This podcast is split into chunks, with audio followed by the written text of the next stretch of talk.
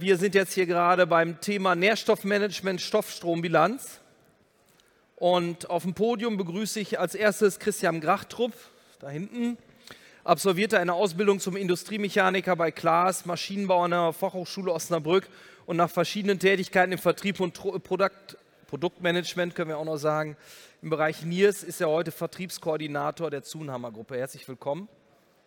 Dann Andreas Pohlmann, wir kennen uns aus verschiedenen Reportagen äh, auf dem Hof dann, äh, ist staatlich geprüfter Agrarbetriebswirt, praktischer Landwirt. Im Jahr 2018 gründete er ein kleines Lohnunternehmen mit dem Schwerpunkt Aussaat und Ernte von Körnerfrüchten und Gülledüngung. Aussaat und Gülledüngung laufen teilflächenspezifisch und seit einem Jahr laufen auf dem Betrieb äh, Messversuche der FH Osnabrück mit der NIR-Technik von Zunahme und von John Deere. Die äh, in Gärrest, glaube ich, und Gülle, ne? Okay. Thomas Bruns hat nach seiner Ausbildung zum Metallbauer bei Briri Gemein, äh, Allgemeinen Maschinenbau an der FH Osnabrück studiert. Nach vier Jahren bei Grimme ist er zu Briri zurückgekehrt. Heute ist er Mitglied der Geschäftsführung und verantwortlich für die Bereiche Produktion und Technik. Herzlich willkommen. Hallo. Und last but not least, Dr. Henning Müller studierte nach dem Abitur den englischsprachigen Studiengang Engineering Physics an der Universität Oldenburg. Es folgte eine berufsbegleitende Ausbildung zum Landwirt. Seit 2016 ist Dr. Müller zunächst als Product- oder Produktmanager, später als technischer Leiter bei Josef Kotte Landtechnik äh, tätig. Und Sie sind Vorsitzender Agrotech Valley, da sehen wir uns heute nochmal. Ja. Genau. Herzlich willkommen auch. Wir haben es eben so gemacht, wenn ich vorgestellt habe, können Sie einmal applaudieren. Dankeschön. wir trainieren noch ein bisschen. So, wir fangen direkt an. Frage an Dr. Müller. Ähm, mal generell, wenn wir, wenn wir uns ein Güllefass angucken, äh, ich kann das sagen, als ich angefangen habe, mich mit Landtechnik zu interessieren, hatten wir ein Eisele-Fass und einen Schieber mit einem Strohband und dann lief die Gülle so raus. Da sind wir heute Gott sei Dank ein Stück weit weg. Was muss heute ein Güllefass können zur teilflächenspezifischen Ausbringung? Also wie ist das technisch zu, gelöst? Ja, sage ich mal, es gibt vielleicht so eine Optimalvorstellung, da sind wir dann schnell bei einem äh, Pumptankwagen mit einer entsprechenden Bordhydraulik, also einer Eigenölversorgung, sodass ich von der Treckerfahrgeschwindigkeit unabhängig regeln kann. Dann sind wir natürlich in der Applikationstechnik im Bereich ähm, Schleppschuh beispielsweise mit ähm, einzelnen Sektionen, also Section Control, sodass ich dann genau darauf eingehen kann. Und natürlich ein äh, vollwertiges Isobus-System, sodass ich die Daten, erstmal die Karten auch verarbeiten kann und dann natürlich auch das dokumentiere, was ich gemacht habe, um dann für die folgenden Schritte meinetwegen eine mineralische Ergänzungsdüngung vornehmen kann, ähm, sodass ich entweder, wenn ich gar nicht Teilfläche in der Teilfläche arbeite, aber eine Grunddüngung habe und dann aufdünge oder sozusagen schon das, was ich in der Teilfläche gemacht habe, zumindest den nächsten Schritt gut übergeben kann. Damit ich die Inhaltsstoffe, wenn ich, wenn ich bei der Dosierung noch mal einmal einsetzen ja. darf, ich habe ja die Möglichkeiten Fahrgeschwindigkeit, Pumpendrehzahl, Bypassventil, richtig? Mhm. Ja. Und welches setzt sich da gerade durch? Welche Lösung oder ist das alles im Markt? Ja, es ist alles am Markt vertreten, aber sicherlich eine kleine Zäsur war sicherlich in Deutschland oder ist die Investitionsförderung, ähm, genannt auch Bauernmilliarde. Ja. Dadurch sind natürlich gerade die ähm, volumetrischen Pumpen, Exzentersteckenpumpen, aber auch Drehkolbenpumpen natürlich in den Förderfokus gekommen. Und da sind es schon so, dass äh, vorher war es so, im, bei uns zumindest, dass verstärkt auch Lohnunternehmer sich nach ähm, ähm, sogenannten Bordhydrauliken, also Eigenölversorgung umgeschaut haben. Jetzt sind auch die ersten größeren landwirtschaftlichen Betriebe, die das nutzen. Ähm, ansonsten sind es da eben direkt angetriebene Pumpen und dann über sozusagen entweder Bypass oder direkt ähm, geregelte Schiebersysteme. Das war relativ strikt vorgegeben. Ich habe mal einen Anruf aus Ladbergen bekommen, die das nicht so gut fanden. Das ist, glaube ich, dann nachträglich nochmal angepasst worden. Ne? ja. das, ähm, dann, ähm, wenn ich nochmal hingehe, diese TIM-Anwendung, äh, Herr Bruns, äh, wenn ich da, ähm, ist das auch eine Möglichkeit, die Fahrgeschwindigkeit direkt zu regeln? Machen Sie sowas? Momentan haben wir es noch nicht. Ähm, dazu erfordert es eine AEF-Zertifizierung halt. Ähm, mittlerweile sind wir halt auch zertifiziert, ähm, aber mit diesem Projekt haben wir uns momentan noch nicht auseinandergesetzt. Für die Zukunft könnte es aber durchaus ähm, interessant sein, ähm, ja, dass man halt die Zapfwellen-Drehzahl bei direkt angetriebenen Pumpen dann halt nochmal ähm, ja, verstellen kann. Also über Motordrehzahl, dann nicht die Vorfahrtgeschwindigkeit, sondern die Zapfwellendrehzahl. Exakt über die Zapfwellendrehzahl. Ah, interessant, ja. Bei gewissen Anbaugeräten, wie zum Beispiel Scheibenengen, ähm, brauche ich halt ein, ja, eine Fahrgeschwindigkeit, um ähm, ja, ein sauberes Arbeitsbild zu haben und deshalb kann ich da, ja. Aber wenn er mir dann die Zapfwellengeschwindigkeit irgendwann runterregelt und die Fahrgeschwindigkeit hochnimmt, dann ist er auch aus irgendwann, ne? Irgendwann, ja. Wie gesagt, das sind Grenzen gesetzt, also die Bordhydraulik halten wir, denke ich, ähm, ja, für die Zukunft auch noch als das Mittel der Wahl halt. Ähm, ja. Es ist halt ähm, einfach eine günstigere Lösung, wenn wir halt ein Fahrzeug halt haben und das ja, AEF zertifiziert ist und ähm, ja, ein Schlepper dementsprechend auch. Ähm, ja, brauche ich halt nicht in eine Boothydraulik investieren, sondern können halt ja über einen Direktantrieb der Zapfwelle dann auch ähm, was machen. Und das kann halt für den einen oder anderen Betrieb vielleicht interessant sein, aber ich denke, ähm, im wirklichen Profibereich wird erstmal die der Case hatte mal irgendwann, glaube ich, eine stufenlose Zapfwellenantrieb mal vorgestellt, den haben sie aber wieder eingestellt. Ich glaube, das war eigentlich gemacht. Also, wenn ich jetzt mal sehe, das Interesse, jetzt mal die, die, die Bauernmilliarde mal weggeschoben, aber insgesamt würden Sie sagen, dass das Interesse nach teilflächenspezifischer Gülleausbringung steigt? Ähm, definitiv. Also man bekommt es immer mehr mit, ähm, auch dass viele ähm, ja, Landwirte, aber auch Maschinengemeinschaften sich mittlerweile mit dieser Thematik auseinandersetzen ja. und wirklich auch das Thema Isobus immer stärker fokussiert wird. Und ja, wenn wir beim Isobus sind, sind wir dann auch schnell wirklich ähm, bei Procession Farming Anwendungen und ja, doch, äh, man merkt, dass es mehr und mehr Einzug hält und auch die Gestänge mehr und mehr mit Sektionen wirklich ähm, versehen werden, damit wirklich auch keine Über- oder Unterdüngung stattfindet. Ja, Gülle ist ja auch wertvoll geworden, wenn man so Absolut. will. Ne? Vor zwei Jahren oder vor einem Jahr musste nochmal da bezahlen, wenn ich Gülle aufgenommen habe, habe ich Geld gekriegt. Heute geht es umgekehrt. Ne? Das hat sich sehr, sehr schnell gedreht. Andreas Pohlmann, ich weiß aus verschiedenen Terminen, ich war ja schon öfter bei Ihnen auf dem Betrieb, äh, dass Sie das jetzt mit der teilflächenspezifischen Gülleausbringung als Lohnarbeit anbieten, auch, auch selber machen. Rechnet sich das? Ja, ich sage mal so bei mir, ich bin da, wir sind dazu gekommen durch die teilflächenspezifische Maisaussaat. Und wir machen dann halt äh, viel Güllestriptel. Und da habe ich immer gesagt, wenn wir Güllestriptel machen, ich sage mal, sag mal 70 bis 80 Prozent der Landwirte düngen dann nur mit Gülle. Ja. Und da habe ich gesagt, wenn auf dem Standort irgendwo zehn Maiskörner stehen und irgendwo stehen sechs, äh, dann macht das für mich Sinn, keinen Sinn, dass da, wo sechs Körner stehen, die gleiche Gülle hinkommt, wie da, wo zehn stehen. Ja. Und das, wir sind 16 mit der Maisaussaat gestanden und dann habe ich 17 direkt zu den Güllefassherstellern und habe gefragt, wer kann mir das anbieten. Dann war überall bis auf bei Zunoma die Regung relativ gering, haben wir gesagt, was willst du überhaupt von uns? Mhm. Ich sag mal, und dann äh, stand das aber auch noch nicht an, weil wir das Striptil halt immer mit dem Leihfass gemacht haben. Das Fass war relativ neu, das war auch so nicht, ich sag mal, umrüstbar. Wo das Thema dann anstand, das eigene neue Güllefass, äh, waren wir dann immer noch nicht weiter. Dann war nur der dänische Hersteller, der nicht auf der Bauernmilliardenliste steht, soweit und äh, wieder die Firma Zunahme. Und ich sag mal, wegen Lieferzeitpunkt haben wir uns halt für die Dänen entschieden. Der regelt dann auch über einen Drei-Wege-Hahn ich sag mal, um man dadurch jetzt viele, ich sag mal, äh, Kunden neu kriegt oder Riesenaufschläge, wie das manche probieren, das ist bei dem Kunden nachher nicht umsetzbar. Ich kann aber aus meiner Sicht sagen, dass ich viele Kunden habe, die bestellen bei mir das Güllefahren, weil ich das halt anbiete und die wissen, es wird dann ordentlich gemacht. Wenn ich denen jetzt sage, ich sage mal als Beispiel ein großer Kunde, dem habe ich damals gesagt, ich sage so, das muss irgendwie als Beispiel 5 Euro auf dem Hektar kosten. Da hat er mir gesagt, wir haben mir einen vernünftigen Preis für alles weil ich als Beispiel bei ihm fahre ich alles teilflächenspezifisch, aber ich fahre auch noch für ihn 150, 200 Hektar, die, wo er die Gülle abgibt. Äh, die machen das halt nur zum Teil. Er sagt, ich will nicht mal den Preis haben, machen wir einen vernünftigen Preis, sagt er. Äh, einen Schnitt aus beiden, sagt er, und dann haben wir unsere Ruhe und da halten wir uns auch relativ beim Güllefahren bei den anderen Kunden mit dran. Mir ist das nachher egal. Äh, solange ich da keine Arbeit mit habe, die geben, geben, dem Fahrer morgens den USB-Stick oder ich lade selber runter und dann fährt er. Der Fahrer sagt mittlerweile, er fährt lieber mit Karten, weil dann er, äh, steckt er seinen Stick rein. Keiner braucht ihm mehr sagen, ja, auf die Fläche kommt 20 Kubik, da musst du 30 hin. Ah, ja. Dann geben sie ihm morgens einen Zettel in der Hand, ja, du, welche Fläche ist jetzt welche? So hat er seinen Stick, fährt auf die Fläche drauf, wenn die Grenze mit drauf ist. Äh, ich fahre dann den Fan, der sagt ihm, er ist da, zack, er stellt die Karte an, weil er weiß, das ist die und die Fläche und dann fährt er und dann hat er seine Ruhe. Ne? Die, ähm, ihr habt auch selber Versuche gemacht im Mais mit äh, teilflächenspezifisch und mit normaler Güllegabe. Ja, ich sag mal, wir sind mit der Maisaussaat 16 angefangen. Äh, da waren wir dann bei 10% Mehrertrag. Das war auch sofort ein Top-Jahr dafür. Und dann äh, haben wir das mit der Düngung nochmal probiert und dann konnten wir äh, mit der Düngung nochmal 5% auf Top oben draufsetzen. Und man muss je nach Jahr wirklich sagen, dass die Gülleausbringung teilflächenspezifisch sogar mehr bringt wie die Maisaussaat.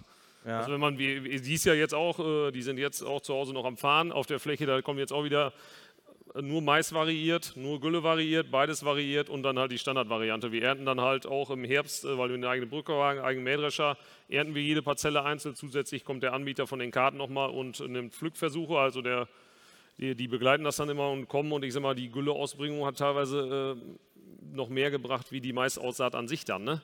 Ja. zu variieren, je nach Jahr. Ne? Ich sage mal, im Schnitt der Jahre haben wir die 5 bis 10 Prozent beim Mais immer eingehalten und ich sage mal, die Gülle hat dann nochmal eher 5 Prozent on top oben drauf gesetzt, was natürlich vielleicht auch viel damit zu tun hat, wenn man fast nur mit Gülle düngt äh, und keinen anderen Nährstoff mehr einsetzt, muss es ja irgendwo äh, herkommen. Ne? Ja, spannend. Und dann äh, die nächste Frage geht an Herrn Grachtrup. Ähm, vielleicht nochmal generell, ich denke mal, hier sind viele Leute, die sich sehr gut auskennen, aber wenn wir nochmal einmal grob hingehen, wir wollen ja noch ein bisschen über einen NIR-Sensor sprechen. Wie funktioniert das? Äh, vielleicht in einfachen Worten. Das ist relativ einfach. Es gibt eine Lichtquelle, die beleuchtet die Materie, die gemessen wird. Und dann wird im Prinzip gemessen über eine Optik, was reflektiert wird von dieser Lichtquelle und was absorbiert wird. Mhm. Und das wird, ich sage mal, in Wellenlängenbereichen, also wie das menschliche Auge hat ja auch gewisse Wellenlängenbereiche, worüber wir Farben wahrnehmen. Und im Prinzip ist es so, dass diese Elektronik den Bereich wahrnimmt, den das menschliche Auge nicht mehr wahrnimmt, also einen höheren Wellenlängenbereich. Beispielsweise bei der Gülle zwischen 900 und 1700 Nanometer. Deshalb diese Nahinfrarot. Das ist nahes Infrarot, das ist der Nahinfrarotbereich, der gemessen wird, genau. Und in der Optik werden quasi diese physikalischen Reflexion und Absorption in elektronische Daten und dadurch auch in Messwerte umgesetzt. Und das wird in der Datenbank verglichen mit einer Unmenge von Vergleichsgüllen, richtig? Also die Datenbank besteht aus Datenpaaren. Das heißt, man spricht immer von einem sogenannten spektralen Fingerprint. Das ist das, was durch diese Beleuchtung, durch diese Reflexion gemessen wurde. Und gleichzeitig einer Laboranalyse, einer nasschemischen Laboranalyse, was zu dieser Gülle passt, die dort gerade ermittelt wurde. Und das sind Datenpaare, die in eine Datenbank eingearbeitet werden und dann der Sensor sozusagen über Logarithmen, die hinterlegt sind, dadurch Messwerte generiert zwischen diesen Datenpaaren. Also wenn die Gülle so aussieht, ist das und das drin. Wenn ich da bei den Grundnährstoffen äh, nochmal fragen darf, äh, welche Grundnährstoffe ermittelt der NER-Sensor so? Also grundsätzlich erstmal Gesamtstickstoff, mhm. dann den Ammoniumstickstoff, dann K2O, also Kohlenmonoxid, P2O5 als Phosphorpentoxid. Wobei man sagen muss, dass bei dem Phosphor in einer nasschemischen Analyse sozusagen der Gesamtphosphor gemessen wird und daraus P2O5 mathematisch bestimmt wird. Den pflanzenverfügbaren dann? Den pflanzenverfügbaren und dass das im Prinzip dieser Phosphorwert, der ist, auch hinterlegt ist. Okay. Also die, die, die Nahinfrarotspektroskopie bildet quasi eine Datenbank ab, die vorher durch die Nasschemie erzeugt wurde. Ah, okay, das macht das Ganze, glaube ich, auch sehr kostspielig am Ende. Ne? Ich glaube, das ist wahrscheinlich eher noch der Kostentreiber als die reine Lichtquelle und der Sensor, oder? Ganz genau, das ist so. Also, ist, äh, also je nachdem, wie vielfältig das Material ist, was gemessen wird. Ja. Also wir haben zum Beispiel in der Gülle vor drei, vier Jahren den Einsatz von Hühnertrockenkot in den Biogasanlagen relativ stark bemerkt weil sich dadurch die Güllezusammensetzung in den Biogasanlagen, in den Gärrestbehältern einfach verändert hat und dadurch wieder entsprechend nachkalibriert werden musste.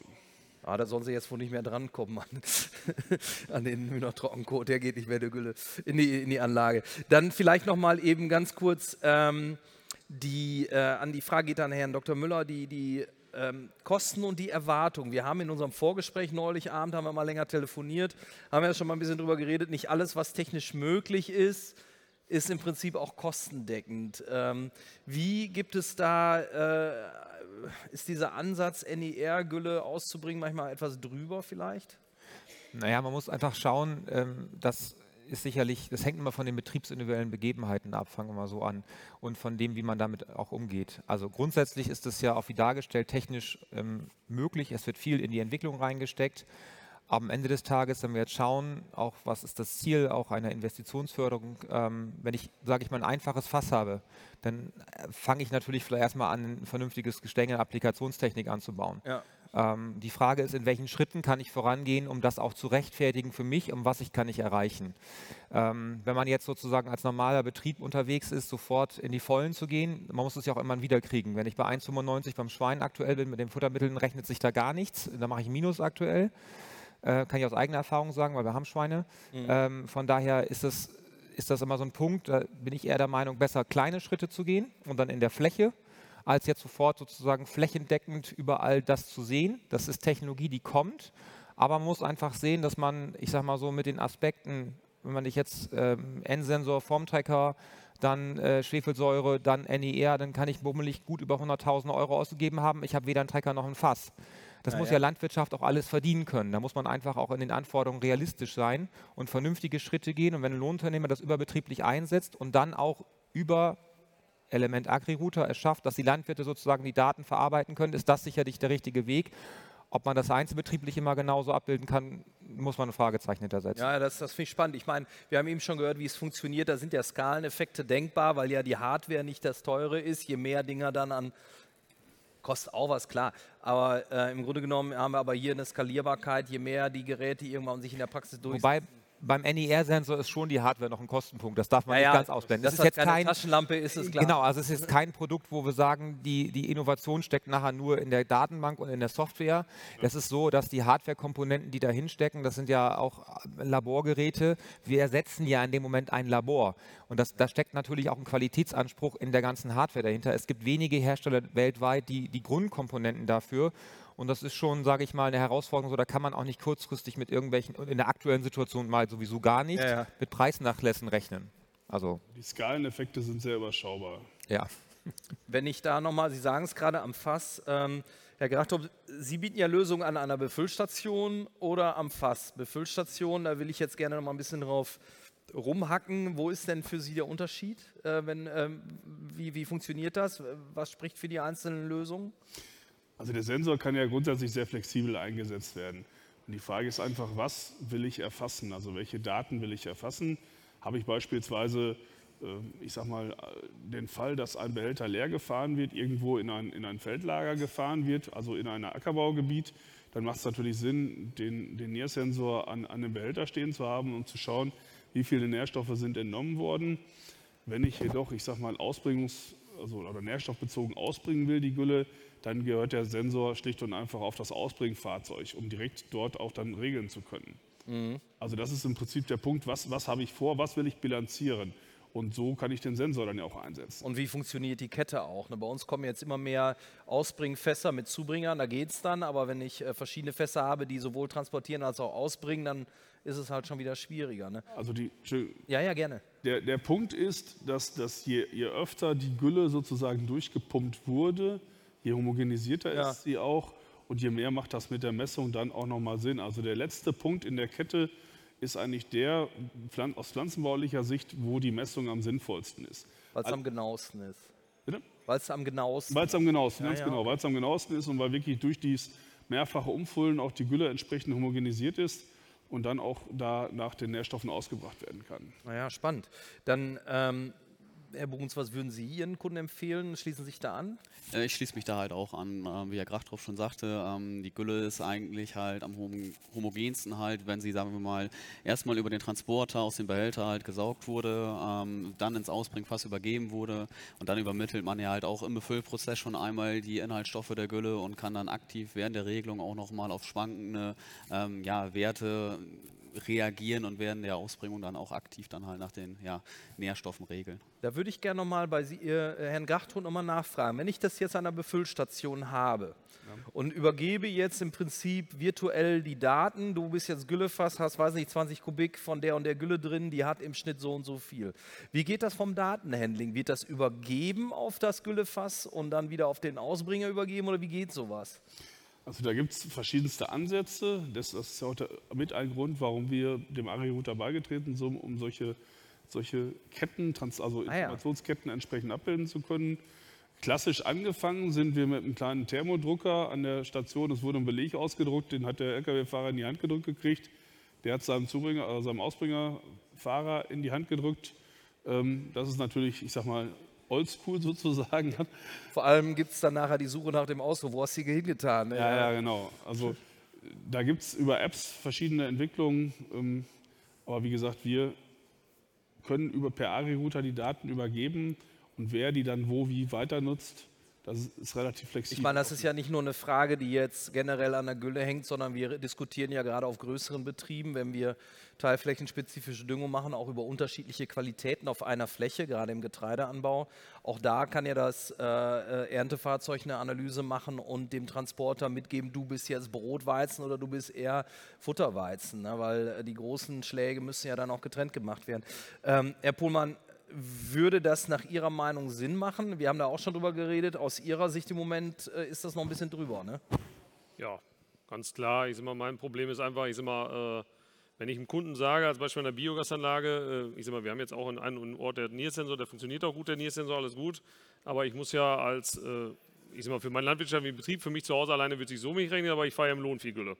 Dann sage ich den Kunden, du, ich kann mir einen Niersensor kaufen, jetzt mit Förderung, der kostet mir Summe X, äh, dann müsst ihr das und das, weil ich, ich sag mal, mein Samsung-Fass läuft 90 Prozent der Zeit nur auf dem Acker, also auch mit Zubringerkette.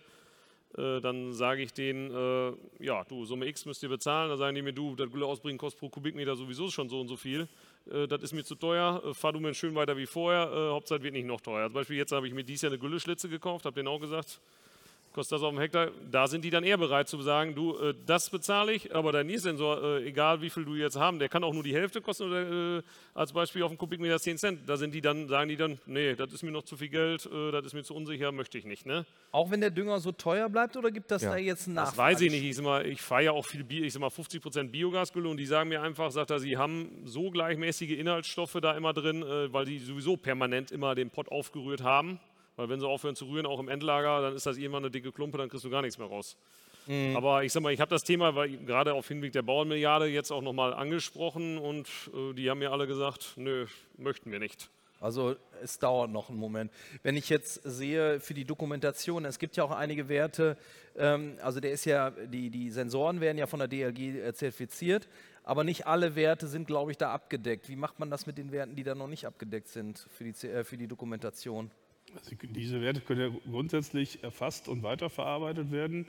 Äh, Sie sind halt dann in dem Moment nicht über die nach Düngeverordnung, äh, also erf- erfüllen nicht die Dokumentationspflicht. Okay, also ist das kein Problem. Also die, die Werte sind ja da. Ja, ja. Also die Werte sind ja da und werden, werden auch übergeben. Und ich sage mal, diese, diese DRG-Anerkennung, diese DRG-Prüfung stellt ja nur einen, einen Momentwert dar. Die Datenbank entwickelt sich permanent weiter. Die Datenbank wird immer, immer komplexer, immer vielfältiger. Und äh, dieser DRG-Test ist relativ teuer und relativ aufwendig. Und deswegen macht man den, ich sage mal, wir haben jetzt zweimal gemacht. Ähm, und da, trotzdem sind die Werte ja da, auch wenn sie nicht DRG anerkannt sind. Das ist aber nochmal ein wichtiger Punkt, einfach noch das mal klar zu machen.